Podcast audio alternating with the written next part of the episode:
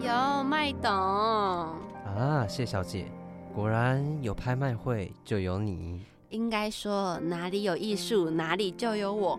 不过今晚我可是不会手软的哦。哈哈哈，有野心。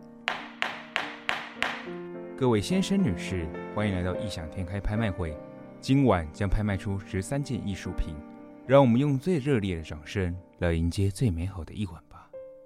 异想天开拍卖正式开启。Hello，大家好，这里是 FM 八八点五福大之声，您现在收听的是异想天开，我是主持人修比。Hello，大家好，我是主持人小麦。好，那不知道大家听完上一集的节目有没有觉得很精彩呢？我到现在还是会蛮想念三黄，他真的超级可爱。那我跟小麦刚才有讨论过，说我们就不要瞒着大家今天的主题，我们要直接 破题。对，因为每次铺陈好多，我想说各位听众朋友应该也会觉得说，到底在干嘛、然后这两个主持人到底在干嘛？对对对一直买一直买。对，然后明明我们都知道答案了，还在那边硬要掰了的感觉。那我们请小麦帮我破题一下，今天主题是什么呢？这是舞蹈，好弱，你刚刚说哇哦武道之类的。那我想要问一下，说小麦，你对于舞蹈的印象是什么样子的印象？我觉得可以分享到我最近的，就是大学那个新生宿营嘛。哦，对对对，宿营，你有去参加宿营吗？我没有参加，就是我们学长姐办，但是我办给学弟妹过。你这样是整个是白手起家的概念呢，你完全没有。我跟你讲，我超强，我甚至你跳什么？好哦，要直接切要跳舞了，不让我啰嗦好，你说，你说，你说，你好，慢慢没关系，说。我就可以直接跳跳。反正呢，我们就是跳，好像是 BTS 吗？跳 Fire。那你觉得你自己跳的是好看的吗？哎、我跟你讲，我是站在中间前面。你是 C 位，就你是 center。对，因为我们我们是只有队服要跳 Fire，嗯然后队伍总共八个，四男四女，然后我刚好是那四个男生中比较会跳。所以你是，那你之前有学学过舞蹈这件事情吗？哎、其实没有，但是我个人觉得我协调蛮好的。那你的节奏感是好的，因为我感觉好像就是你会舞蹈，通常就是节奏感会比较好的人会比较好上手嘛。我觉得我节奏感蛮差的，说实在。啊，你可是我不知道各位听众朋友有没有跟我一样的迷思，就是我一直都会觉得说，如果你要跳舞好，就感觉你嗯整个音乐的底子都要好，譬如说你的节奏感要好，你的韵律要好，或者是你的协调性或对音乐的敏感度要好之类的。就是这是我自己对于舞蹈的印象啊。嗯，那你对于舞蹈有什么印象吗？我对舞蹈的印象，我觉得跳舞的人就一定要，通常是很很外很外向的人，因为我觉得跳舞就是一个在对大家展示的一个过程嘛，就是你要第一个是你要站在别人面前，然后第二个是你要开始做一些你平常不会做的动作，尤其是当你刚开始学的时候，可能你没有跳的那么好，但是你又必须在大家面前跳，所以我需要，我觉得那需要一个勇气。我不知道大家跟我们有没有一样的想法。嗯那我们现在就紧接着进入下一个单元，跟我们一起听听看跳舞的故事吧。用心感受，用心阐述，用心打造，都是艺术作品的创作过程。作品中都有创作者的初心以及人生的写照和经历。现在就一起出入异世界，一起用心陶醉在其中吧。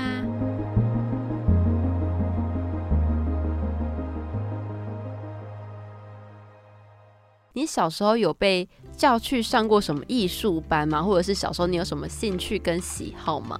哦，好，那我要分享，就是其实我们家比较算是我阿公跟阿妈在顾，然后嗯，真的假的？真的，就是差不多你不要再学我讲话了，就是隔代教哪 隔代教养的一个概念。然后我阿公阿妈算是以前比较古板一些，所以他会要求就是一些比较保守的东西吗？对，就是其实当初我小时候要加篮球队的时候，他们其实有稍微有点反抗，因为他们想要我去学书法。哦，他们想要把你培养成什么奶油小生，就是很斯文的感觉。对他们，想要把我培养成文生，不是武生那种概念。但你才没有在在乎的，对不对？对我就是想打球。你知道，因为我妈小时候都会想要帮我培养成什么漂漂亮亮的小女生什么的，然后。因为刚才讲到舞蹈，我就突然想到，说我到底跟舞蹈有什么关联？然后我就突然想到，小时候的时候，其实有被逼去上芭蕾舞课。你知道，其实我觉得这件事情有造成我对舞蹈的阴影。那时候我就觉得我自己其实对于舞蹈那些的，就是会有兴趣。一开始的时候，但是我发现我自己真的没什么天分。但是我在学芭蕾舞的时候，我会一直被老师打脚跟手。哇，小时候会打，就是可能会稍微这样子拍拍一下拍一下。可是那其实我不知道你小时候的那种启蒙是什么时候，但是小时候我我觉得好丢脸，就我觉得天哪，我又犯错了或者什么，然后我一直觉得我自己肢体很不协调。所以后来之后，其实我对于舞蹈，我就是有一层是有点兴趣，可是又很害怕的感觉，因为你还是会想要回去学一些你曾经放弃的东西，有时候啦。但是有时候你会又会想起那种被调教的那种害怕感的时候，我就会觉得天哪，我快被吓死。所以在在到现在，我其实一直对于舞蹈都是抱着一种害怕，然后对他也有很多的刻板印象嘛。譬如说，然后舞蹈可能就是有点不能说中规中矩，可是就是会比较严格，或者是要很需要天分的这种印象的感觉。就是你有发现，大学生或高中生很多人去跳街舞。我有认识一个舞蹈班的女生。然后他原本就是舞蹈班，就是跳那种很有点像现代舞，我不太确定。我就发现他开始去跳街舞，然后他整个人就是一百八十度转了两圈三圈吧。你是不是觉得有时候我会想说，舞蹈是大家庭嘛，它是可以相通的吗？就感觉都不太一样，但好像又有点互通。对对对，然后我又是想说，会不会我只要学会了一种舞蹈，我对于其他的也可以就是熟能生巧的感觉，就是就可能比一般人更快进入那个。对对对，到底舞蹈是什么？那其实我觉得，因为我们两个都很不专业，为了要摆正这个美好的节目呢，我们有邀请到一个非常厉害的舞蹈老师。那我们就接着进入下一个单元吧。您好，欢迎莅临异想天开影城，请问需要什么？我想要现在最卖座的文艺片，艺术不意外，票一张。没问题，现在就带您进入影厅八厅八排五号，预祝观影愉快。今天我们邀请到在业界赫赫有名蔡依林的御用专业舞者 Andy 老师。Hello，大家好，我是 Andy 老师，很高兴第一次来到福大。那我们这边也非常欢迎 Andy 老师。我自己很好奇，就是说前面有提到我们接触舞蹈一些想法，那这边很好奇的是，老师是什么时候就是认识到舞蹈，然后到最后他变成你的工作？我也是大学时期的时候。才接触到舞蹈的这么晚，我以为老师是很没有没有没有呃，因为我以前以前在纽西兰读书，所以我高中所在的地方是非常乡下。然后那时候其实很想要学跳舞，可是那时候没有那个资源。嗯，然后是后来到大城市之后才有接触到，就是舞蹈教室啊。然后也是某一次偶然看了某位艺人的演唱会 DVD，因为我怕我说出来你们可能不知道是谁，所以我就不说了。所以就是看了他的那个演唱会 DVD，才发现天下舞舞者。就那时候觉得当舞者很帅，对，然后是后来才慢慢的演变成当老师跟当那编舞老师，所以我做舞者是蛮长一段时间的。就是之前有听过人家说，就舞蹈好像要从小开始学会比较吃香一点。那老师就是从大学开始学的时候，有遇到什么困难吗？会比较区分我们所谓从小学就是所谓的科班挂嘛。通常我我是回来台湾才发现，台湾会区分的比较细吗？细科班的就是科班，流行的流行。可是国外的好像不太会分的这么细，他们就觉得是跳舞，就是一起的这样。对，因为在国外，如果你要甄选上一个职业舞者，如果你有科班的这个底子，才是非常加分的。可是，在台湾，你科班的可能就只能进舞团、音乐剧，或者是就是比较艺术相关的，就不会横呃横跨到流行这一块，不是从小拉筋的，所以有些动作上面的呃展现啊，跟线条跟力度，可能就没有办法。像科班生的来的这么吃香，可是科班生也有我我们流行舞蹈他们无法拥有的一些表演感也好啊，或是肢体的柔软度，因为他们科班以芭蕾来讲，他们从小学到大十几二十年都是走路很很挺拔的这样子，他们就很难放松，这个就需要花时间。比较好的感觉。对，可是，在国外的话，他们。会同时接触芭蕾、爵士不同的舞风，可是，在亚洲地区可能专注在某一个项目而已。那老师，您现在是以就是哪一种舞蹈为主？因为我其实没有特别擅长什么舞蹈，因为我刚开始接触的时候就是比较流行排舞。如果大家对舞蹈不是很认识的话，就以现在的语言来讲的话，可能会说像是韩风舞 K-pop。MV 舞这种的，就那这就叫这是所谓的流行商业舞蹈。可是它包含了很多不同的舞风，其实就是看每个编舞老师去怎么去设计这首歌，然后创作，然后跟他的一些舞蹈背景，才会呃设计出这呃这一整段舞蹈。但身旁也是有很多呃专门跳某一种舞风的人，就刚跟我跟我刚跟我刚才讲一样，跟科班从小学到大一样的事情，他们可能有时候会局限于自己。专注呃这个某一个舞风，其实要多多接触会比较好。会被框架住的感觉。是这样，可可以这样这么说，没错。可是可是他们会觉得他们钻研这个舞风是他们这个的文化，啊，使命的感觉。对，所以他们有时候会不愿意去尝试新的，或是不想要把他们的舞风融入在不同类型的音乐里面。他们觉得。对他们觉得这个是有点侮辱他们的文化。像现在就是有一些表演或者是一些节目，像中国的节目，嗯，他们就会有一些舞蹈的融合。那您是怎么看待这些舞蹈融合的表演？你说像中中国舞那种吗？还是就是他们还是街舞他们会把街舞，然后跟一些像现代舞啊，或是蒙古族那边的舞去做结合，然后去做表演。我我本我本来就觉得融合这个东西是必然的，一定会发生的。就如果你要进步，你必须更创新嘛。嗯，就你当然你基本扎实的这些文化还是有保有啊，有我们也没有不尊重啊。就只是你必须要把它发扬发扬呃发扬光大，让舞融蹈合，然后但是又不失去它的特对点。对对对对对，我觉得这是重点，而不是就是有一些老一辈的思想会觉得你们这样子没有遵循传统，会有点侮辱到我们这个这这个某个舞风的文化就是。纯净度那种感觉。对对对对，那老师就是因为你是从大学开始学到学舞蹈，那您觉得你从学习到现在觉得可以经手或可以教导的这个阶段是历时了多久呢？大学我大学有基本上都在跳舞，全部都在跳舞对吗？其实没什么在读书。我相信就是每个学校在有在热舞社的，应该也都是这样子的。就是把生命都燃烧在跳舞。因为我那时候国外的社团没有，我觉得没有像在台湾的这么的怎么讲？风气没有这么好吗？对，因为国外真的太 free 了，free 到有一个想说，哎、这社团有存在吗？所以我我当时跳舞是去外面跳，嗯哦去不同的教室认识不同舞团的人。可是我回来台湾之后才发现，台湾的比如说学校热舞社也好，或什么戏演社，大家都是很认真在经营这个社团。嗯嗯然后发就发现，其实我觉得就在社就在社团里面，你们就会学到一些那个怎么讲职位的一些有的没有的，跟一些相就是相处的方式。这国外是没有的，就我们国外就是就是很 free。很 free，就 free 到，所以就呃大学期间大概四五年吧，然后后来是回台湾，我当完兵之后才才进入到这个业界嗯也是误打误撞，我其实本来没有要做职业舞者，哦，那老师原本是想要做什么？我原本想要再回纽西兰的，哦我是被迫啊，我是当兵才被被迫抓回来。对，那时候跳舞只是因为那时候也还年轻，也没有想说哦这个可以当一个职业。哦，当然有觉得有幻想过啦，想当职业舞者，但那时候觉得是个遥不可及的梦想，因为嗯当时是看在看到那个大牌艺人的 DVD 嘛，想说那个哇，在美国当舞者一定是不可能的事情，就尤其是我那种半我这种半途出家的，一定是怎么讲，一定比不上别人了。那老师方便透露一下，就是当初在台湾接到的那份工作是什么吗？会让你就是想说不要回纽西兰，就留在台湾？因为那时候呃回呃到我刚退完伍的时候，有一段也是有一段过渡期嘛，就也在犹豫到底要干嘛。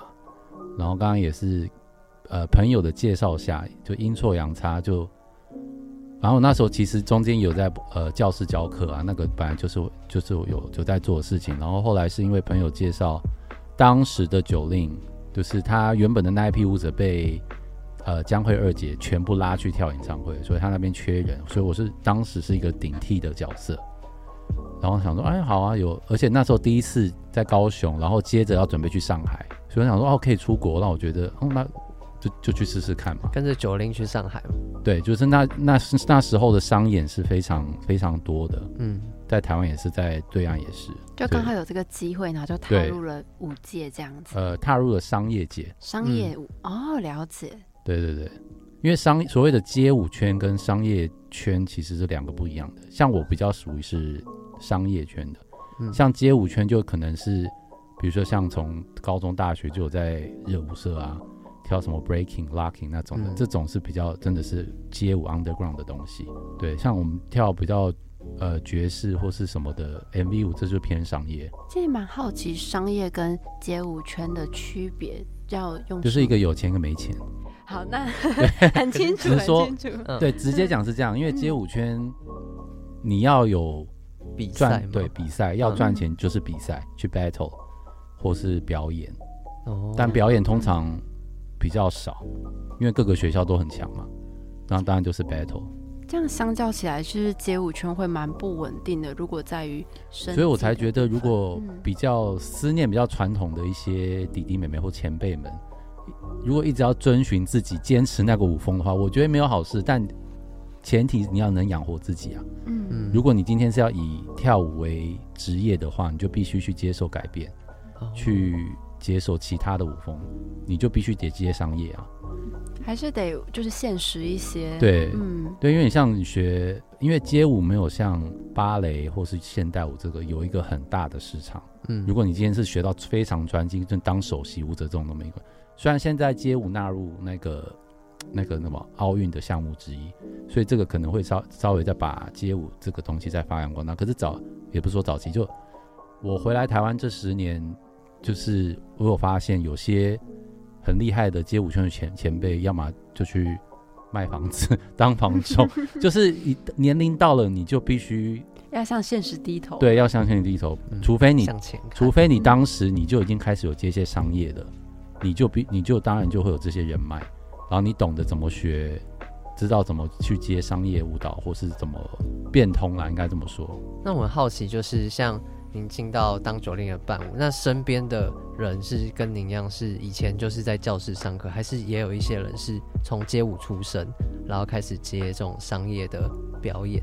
当时就是有几间比较有名的舞蹈教室，哦，现在还有像 Denso 啊，大木老师那里嘛，跟 HRC 就几间，当时是这几间比较有名的舞蹈教室有在接艺人编排，然后当时是去盛峰老师，十年前他是应该说从九令的舞娘，你们知道吧？这首哦，歌、知道知道知道，对，反正九令早期的一个小巅峰时期的时候，就是申峰老师那时候是编舞。编舞，然后嗯，然后早期也是呃，申峰老师手楼下有很多艺人嘛，然后那时候就是去了他的公司，所以我们每间公司有不同的怎么讲，接的艺人不太一样。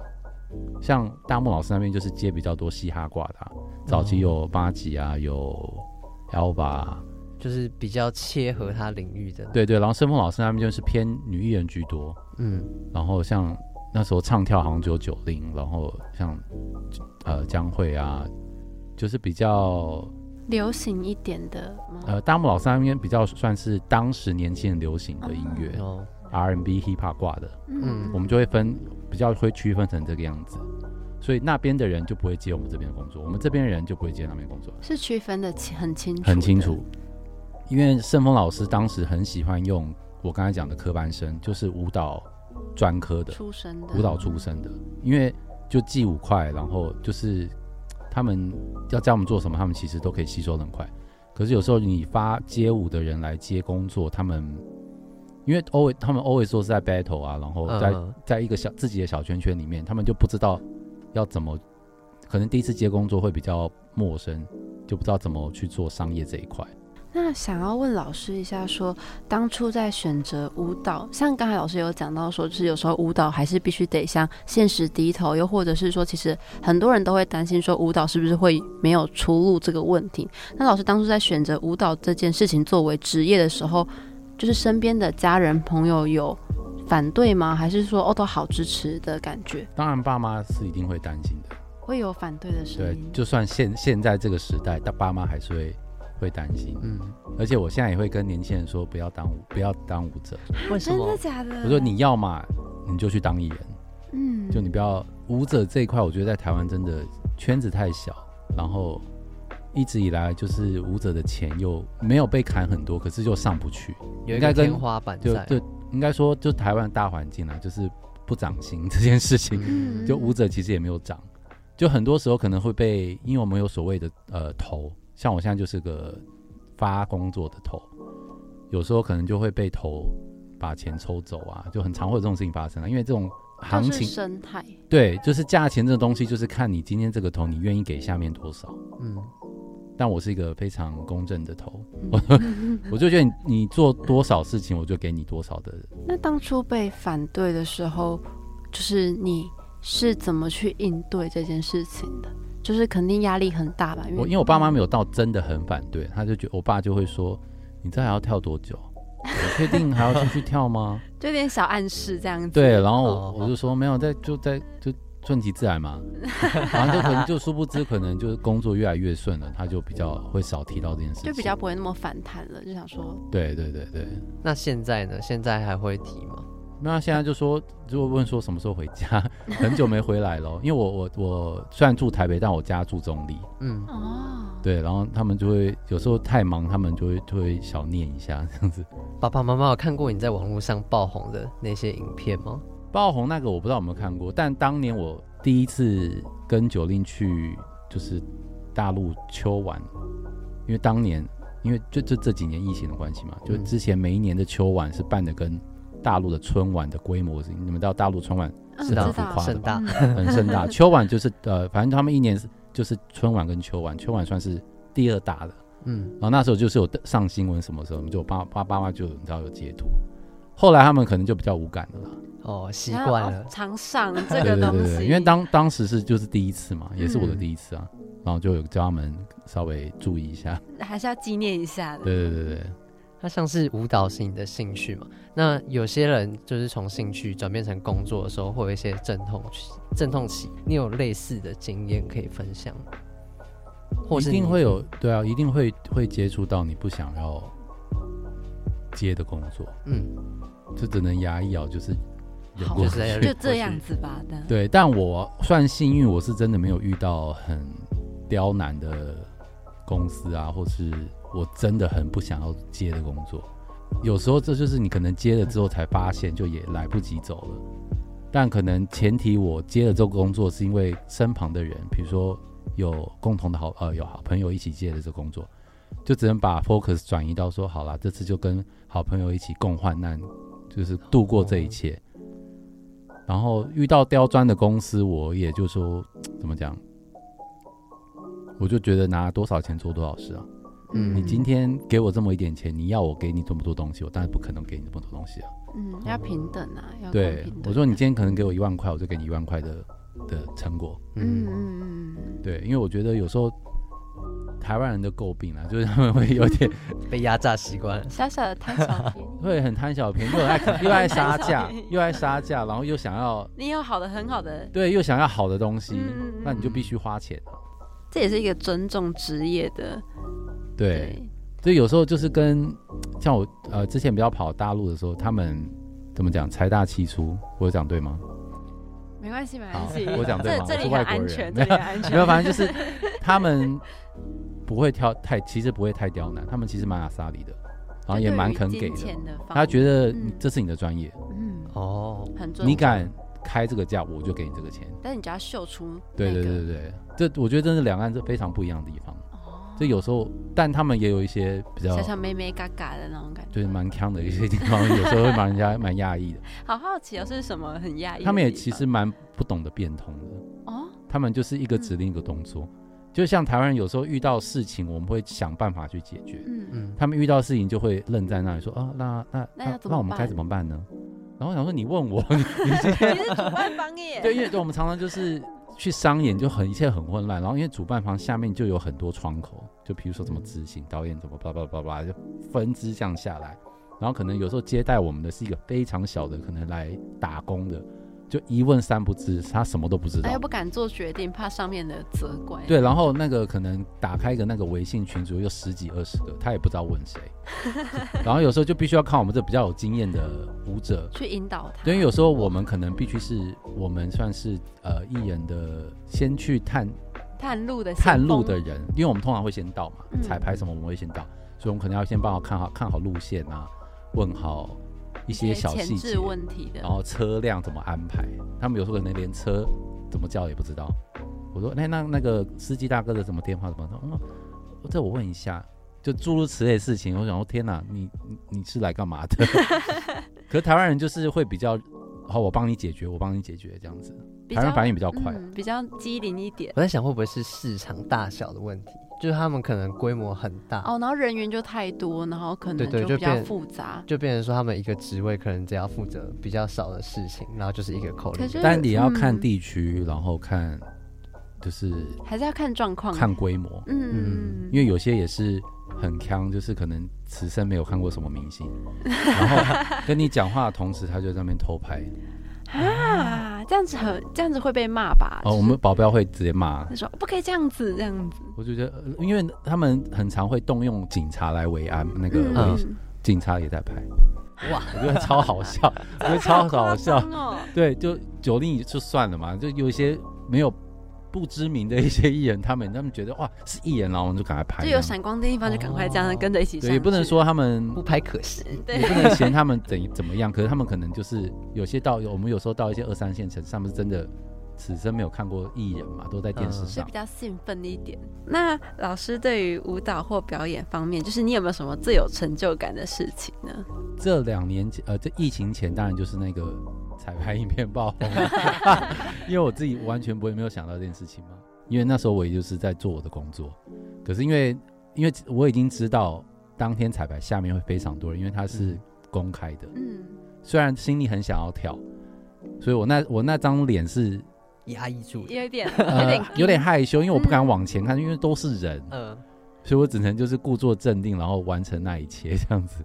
老师，你当下就是听到说你可能要代替九令的时候，你是没有因为我嗯，我 always 一直都在做这件事情啊。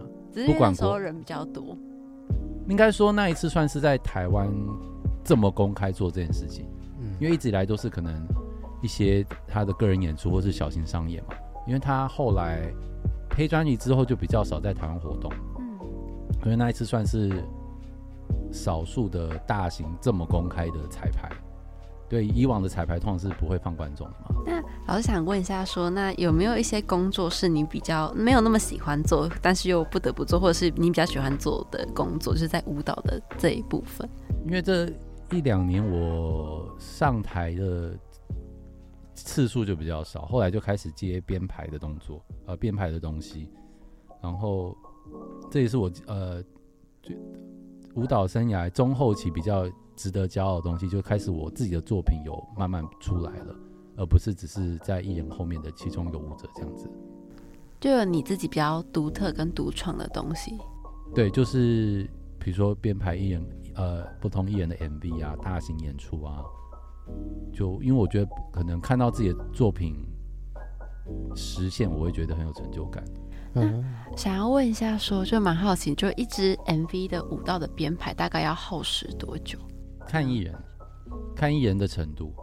哦那通常我的作业方式是，我会收到音乐 demo 的时候，我可能会先排一段副歌，就让公司知道这是我的方向。因为通通通常编排之前，我们都会跟公司先讨论好这次需要的编排方向。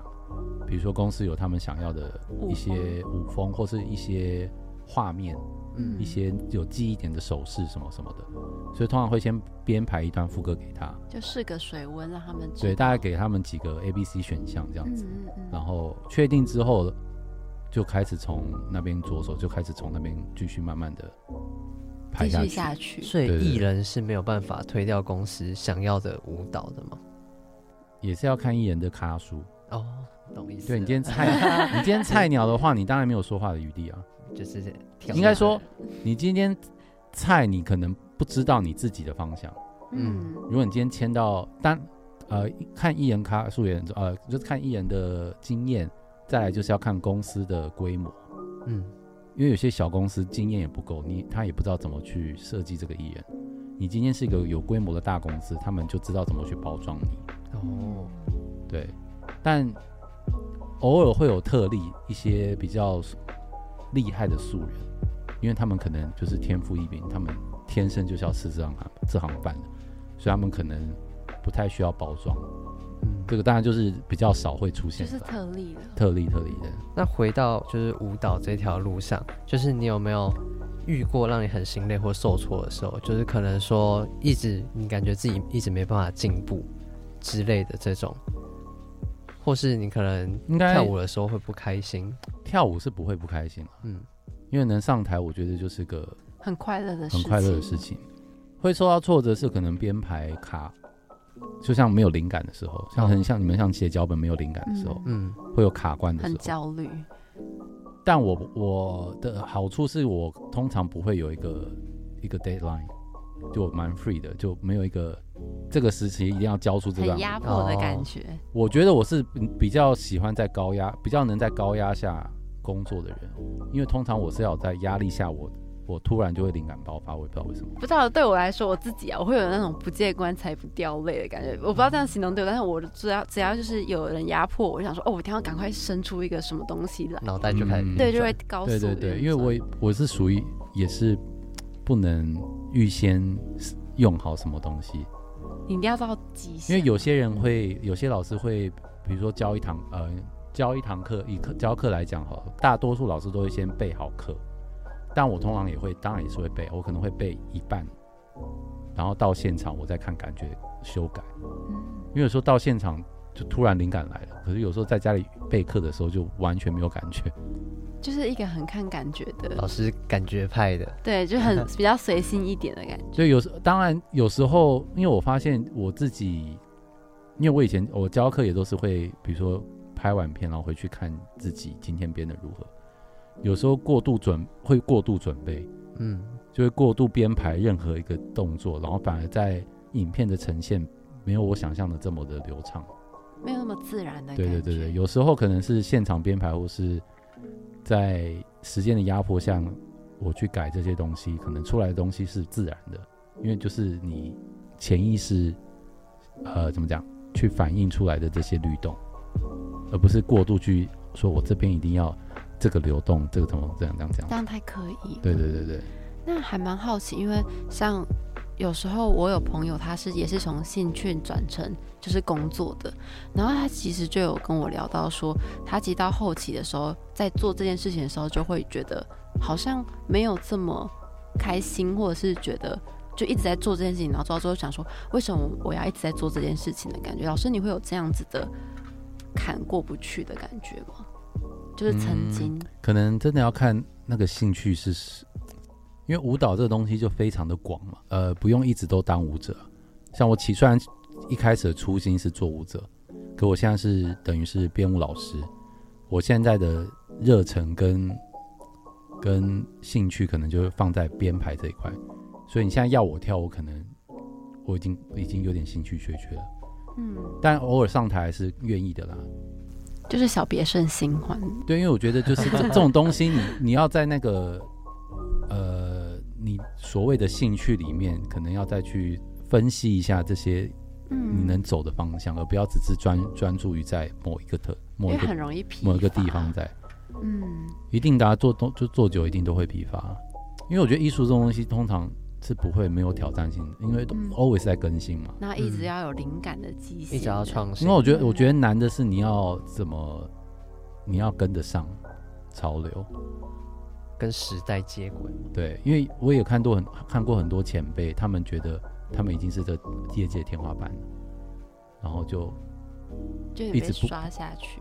也没有被刷下去，就被怎么讲被后后辈人超过，然后他们还是觉得哦我的东西还是很屌啊，可是你放出来比较，就是你这个已经是比如说二二零一五年的东西了，哦，就跟嗯就跟流行时尚一样啊，嗯，它是一直在太一直。在变的。那老师有做什么事情，或者是平常会用什么样的方式让自己一直在就是跟上时代的感觉吗？因为我是我算是蛮宅的电视儿童，但我很爱看 YouTube，嗯然后我我也是会一直警惕自己，就是不要当一个不服老的前辈。当然也是跟年轻人相处也要也有关系啦，就是你要呃要 follow 一些新的资讯啊，然后当然就是也是看韩像韩国的娱乐产业很成功嘛，就必须得要 follow 他们的任何动作。就是要借鉴一下。对啊，嗯，那像当初成为蔡依林的舞蹈统筹，这有带给你什么样的收获吗？因为毕竟是到一个明星的身边，然后去帮对，他做编这这应该算是我舞蹈生涯最大的转泪点，因为当初我也是，我刚像我刚才早刚才有有点有讲到，是我以前在盛凤老师那边嘛，然后他后来听说他要换，就是胚时期的时候，他要换全部外国人的舞者，然后那时候会觉得有点有点心寒，就说、哦、我们跟他那么多年就要被换掉了。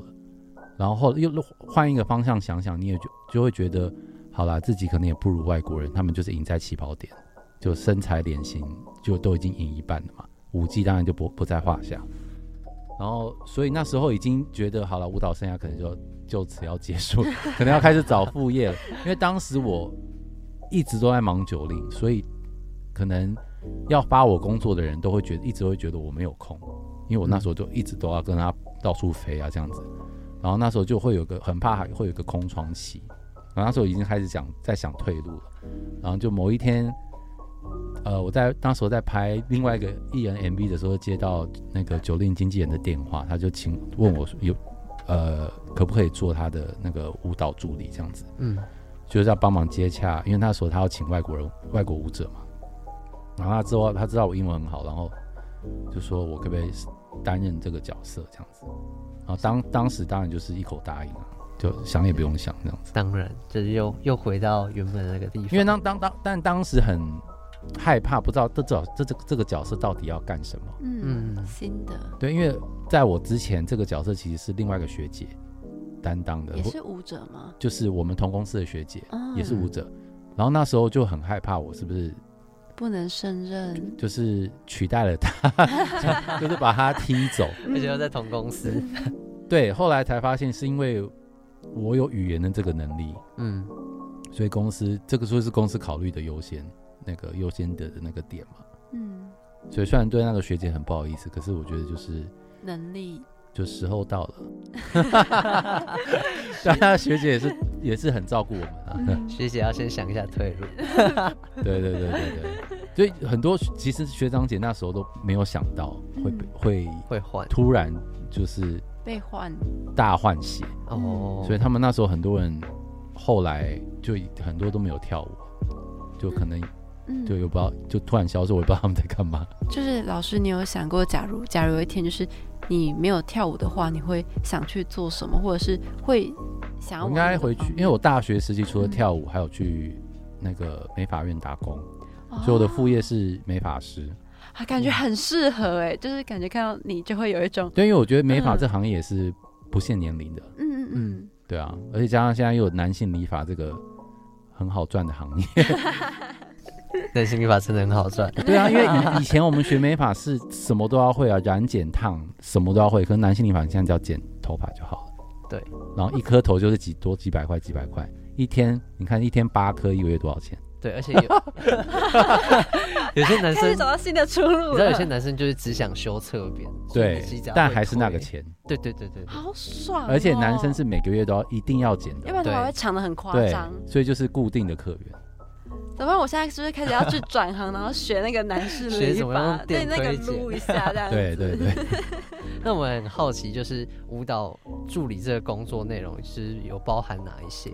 因为我一开始进去也什么都不知道嘛，反正一开始只知道好我要记九令的舞蹈，就是专记他的部分，因为他就是可能随时会问我，哎、但支舞的哪边怎么怎么怎么跳，就所以我就是要跟着他，有国外老师来或是拍新 MV 的时候，我一定会在他旁边，就等等他，等于是他的影子啦，嗯跟他的行动 USB 要帮他存档很多舞蹈的资讯。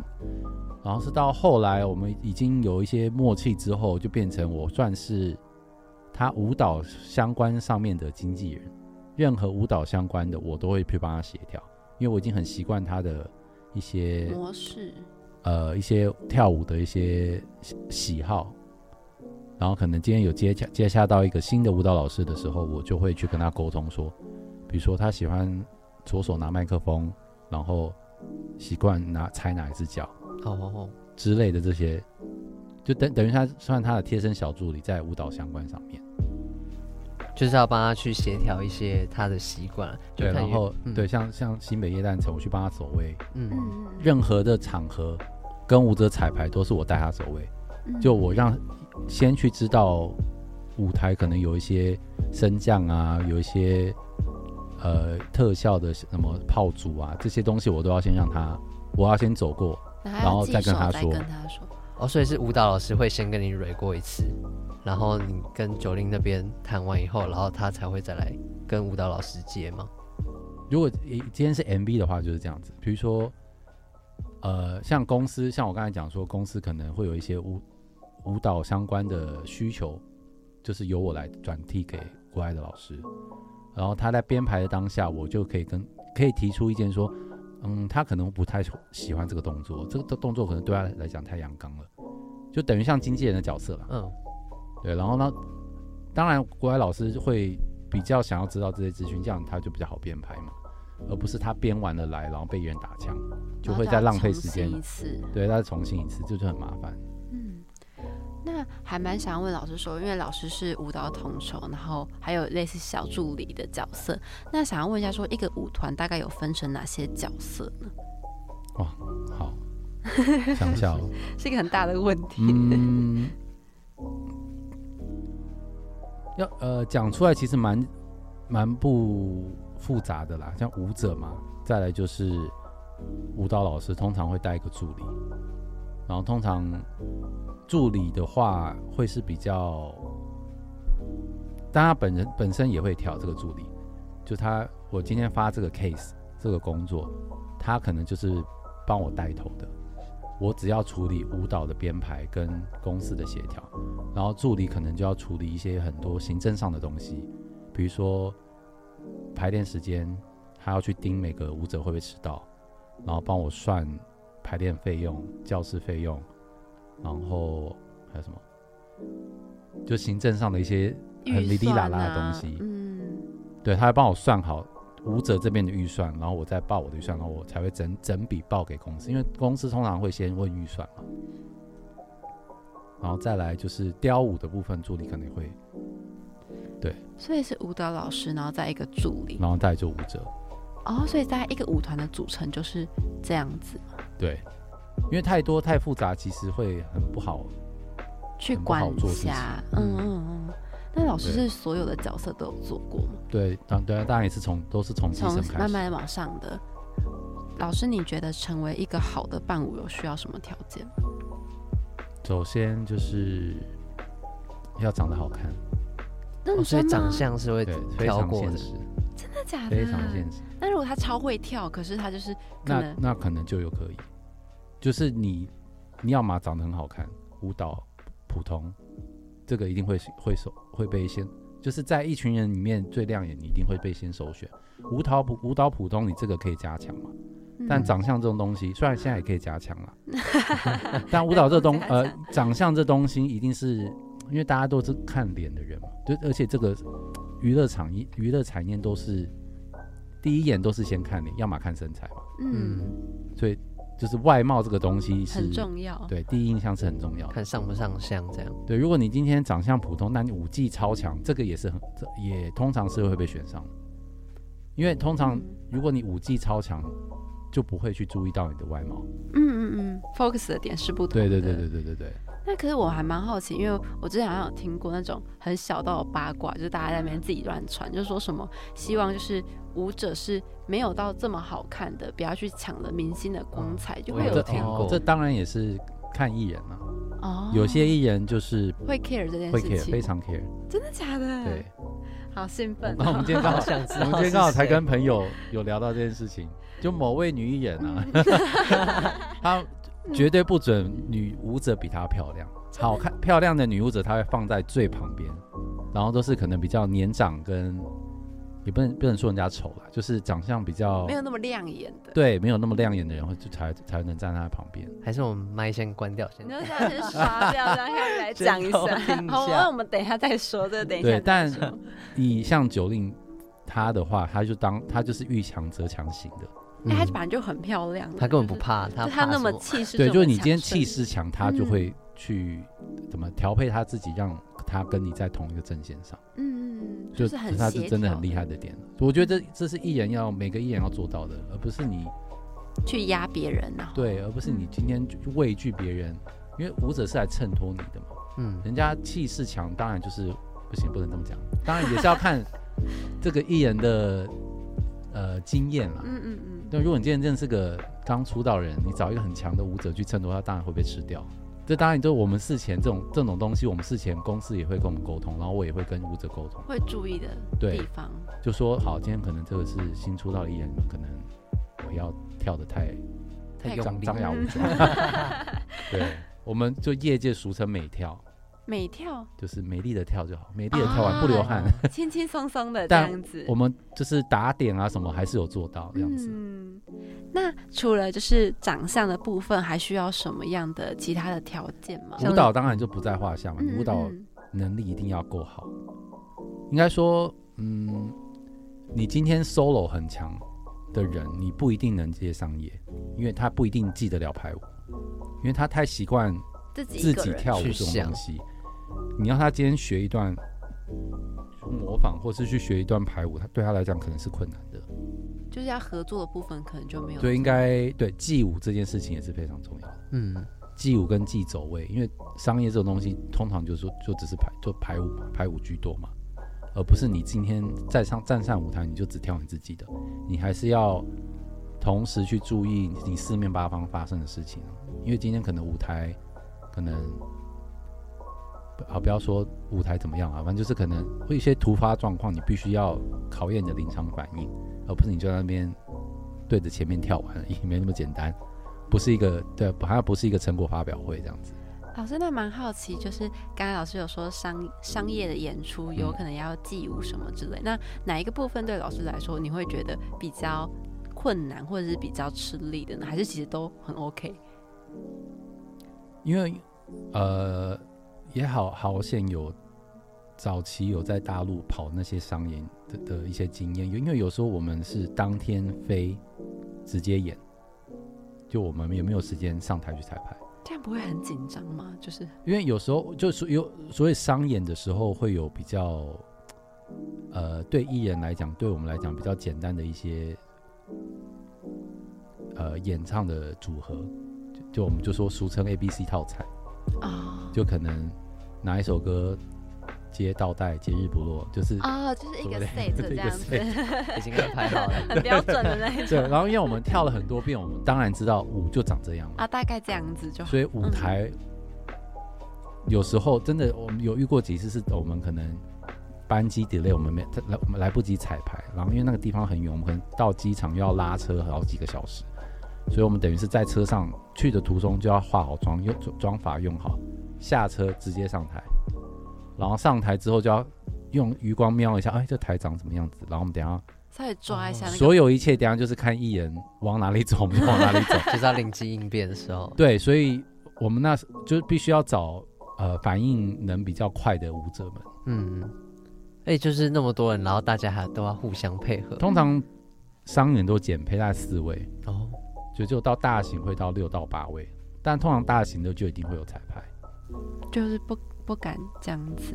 不会不会赶成这个样子啊、嗯那些舞者都会互相认识吗？可能会比较默契像我习惯会用同一批熟悉的人，呃熟悉呃熟悉的人，嗯，因为我觉得就熟悉的人工作起来比较有默契，有默契嘛。嗯，但除非是公司提出要要，他们有时候公司也会有他们的要求在，哦所以有时候也会必须要找到一些新人。那老师现在也有在编排舞蹈。那老师认为说，就是替别人编排舞蹈，就是不是编给自己跳，是编给别人跳，会需要什么样的能力？我的话，我会当然就是还是要先看艺人本身的能力嘛，嗯，就看他能能做多少事情。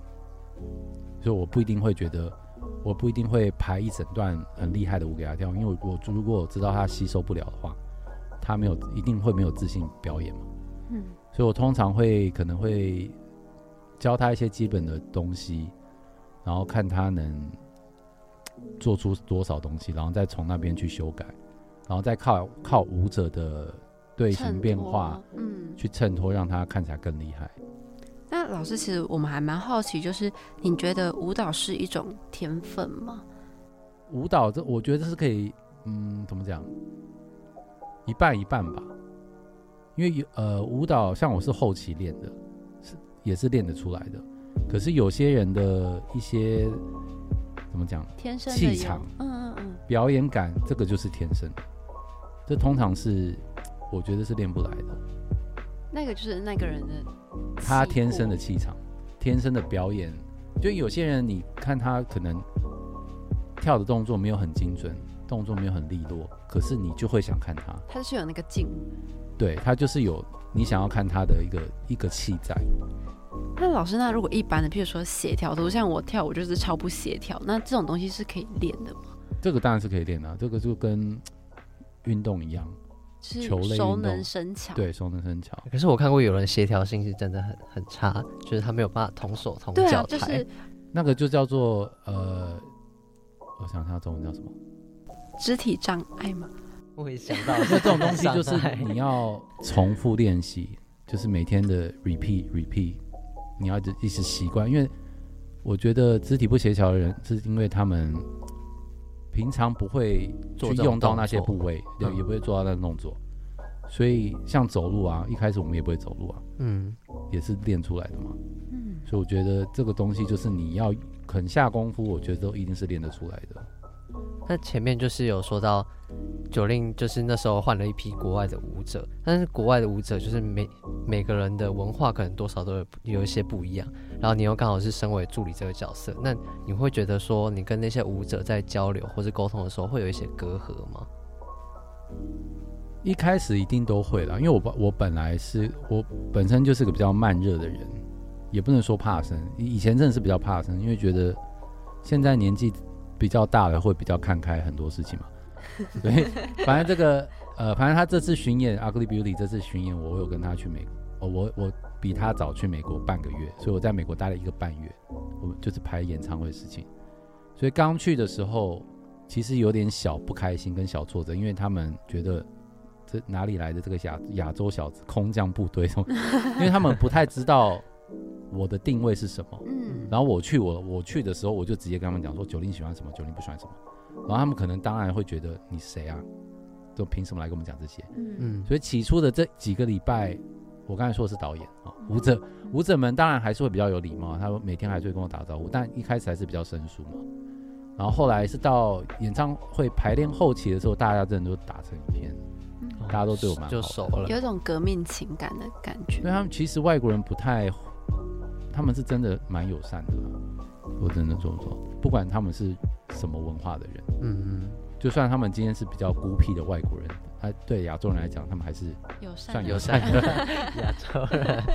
那老师，你见过了这么多的舞者，那是怎样的舞者，或者是怎样舞者的特质，会让你们这些专业的舞者会觉得，哦，这个人是真的有挺有两把刷子的那种感觉？这是我个人观点，个人观点，因为我通我我会觉得黑人他们就是有个天生的律动感吗？对，这一定是天就是天，像像原住民同那个朋友们也是，很会唱歌，他们其实律动感也好，他们就是有天一个天生的表演表演的细胞在，应该这么说。就是一种感觉是一种身体跟因为我觉得就是跟他们生长环境有有关系啊，对啊那，种优势在。其实我也觉得有一点。老师，其实我是半个原住民。真的？吗？给你猜我是哪一组？现在玩这个游戏，看到人都一定会玩。哪里人？我是诶、原住民那边是在台中，其实有点难猜，因为是少数的吗？不是不是是不不是是大多数大多数对泰雅族，半个啊对半个，因为妈妈是，爸爸就不是。哦，而且我是真的觉得律动感有差，就我前面有跟你讲，我觉得我协调很好。你哪有这样跟我讲？有啦 自己还没自前费。面聊舞蹈的时候，没有，因为协调这种东西也会怎么讲，牵扯到体育相关。嗯因为协协调不好，其实体育相关通常不会太太好，嗯，对，因为体育也是个很讲协调的的一个项目。嗯，那老师，你从舞者、伴舞、表演设计到现在还有在做模特，那想要问你说，你十几年这样下来的心路历程是什么？就是有没有什么的心得，或者是想要跟我们听众朋友分享？应该说就是要多多看多学啦，就是要一直就 update 这不要样子，对，不要一直局限在自己的小圈圈里小圈圈面，里，就不要不要觉得对，不要觉得现在已经很好了。因为还会有更好的。对，虽然这样讲很那个，就是要跳脱舒适圈，像自己讲我就觉得鸡皮疙瘩，但就就真的是这样子。因为我我我本来我自己也是很懒的一个人，嗯嗯嗯。就如果我没有真的，就好好险身旁朋友有一直 push 我，要往走向编排这件事情，不然有一阵子我真的是还过得蛮太安逸，就舒服。就因为就是跟九令到处飞那段时期间，嗯。因为工作都一直来嘛，所以那一阵子过得太安逸，就对，就过得太舒服。习惯那种工作模所以式。反而是因为遇到疫情，他那边比较少之后，我才有其他的艺人编排啊，其他的一些工作。那老师现在会除了舞蹈或是表演方面，还会想要再尝试其他类型的工作吗，像是美发师 我美发其实都都一直都有在，哦，真的吗？没有就帮帮身旁的人剪，帮家人啊，那会想要再开一个副业吗？感觉可能真的大概要我四五十岁吧。那我是会再重新去愿意去从头开始学，再学一项，我是愿意做做这件事，呃，就是美发，因为这个美发东西也是一直在更新，嗯，对，不是你十几年就是都一套的对啊都一套这样子不通。那老师最后有什么话想要跟听众们说的吗？或是跟想要学舞蹈的对学舞蹈或是出进舞蹈圈这的这些人，就是如果你今天想要以舞蹈赚钱的话，就是不要一直局限于在在学校练舞啊，或是去 battle 啊。battle 当然也固然固然重要，就是你所有，反正我也是跟很多呃新生代的弟弟妹妹们选秀节目出来的人，我说你们必须要像你们打游戏一样，必须你武器库里面要很多武器。很多技能，很多技能，而不能你只有一两样。如果你今天要当一个职业舞者的话，你就必须去多上课，不同风格的课你都要接触，因为每个老师有不同对舞蹈这个东西有不同的逻辑跟身体运用的方式。你现在刚出头的话，你就要去学习，然后再从中找到你擅长的、跟你有自信的风格。从尝试中去对，而且你去多上，课，你才能让，比如说有发工作的老师们认识你，嗯你才能就此进入这个行业。累积一定的人脉，因为台湾不流行 audition 这个东西，嗯有也是假的，对，都是内定的。所以有时候你去上课，让老师认识你这个人是比较重要的。嗯所以这也是一个应该不是说唯一的路，但如果要当职业舞者的话，我觉得这个是个很好的方法，嗯，就是多上课，多看。多学。我觉得什么东西都一样。那我们今天很谢谢 Andy 老师的分享，我们谢谢 Andy 老师，谢谢不。会，拜拜。其实今天听完 Andy 的分享，其实我真心觉得我有真的很了解舞蹈更多更多的感觉。其实我也有，就是他分享一些他在舞团的经历，然后还有一些像是商演跟一般街舞圈的差别。而且其实我觉得 Andy 老师有讲出很多很现实面的东西，譬如说钱的问题，还有舞蹈的选选择的，首先譬如说长相的问题，其实这些可能都是一些来宾没有办法直接跟你很直接讲，但是 Andy 老师都不藏私的直接跟我们说，我觉得真的超级感谢，我有认真的去了解舞蹈这个生态。那小麦有没有什么印象深刻的地方其？实我最印象深刻就是 Andy 老师其实跟我想象中的不太一样。对，我觉得 Andy 老师超级可爱的，对，因为我在网络上看到他的 MV 或者是一些他去，IG 的，对对一些影片，我就觉得他可能会是一个很狂野外放的人，但我今天发现他是一个很这在访谈过程中，我觉得他是一个很诚恳，然后也都说实话，也也算是蛮真诚的一个人。就是有一种给人家很舒服，然后不会有很有距离的感觉，对，也不会太有。压力。对我，我一直说他可爱，但是我真的觉得他好可爱又好亲民的感觉。那不知道大家听完今天的访谈呢，有没有像我们一样收获满满呢？那不管怎么样，因为今天的时间也差不多要告一个段落了，那下周同一时间也请继续收听《异想天开》。如果想要听重播的话，也可以到福大之声的随选随听上面听哦。未来也请各位听众多多指教，我们下次见。拜拜。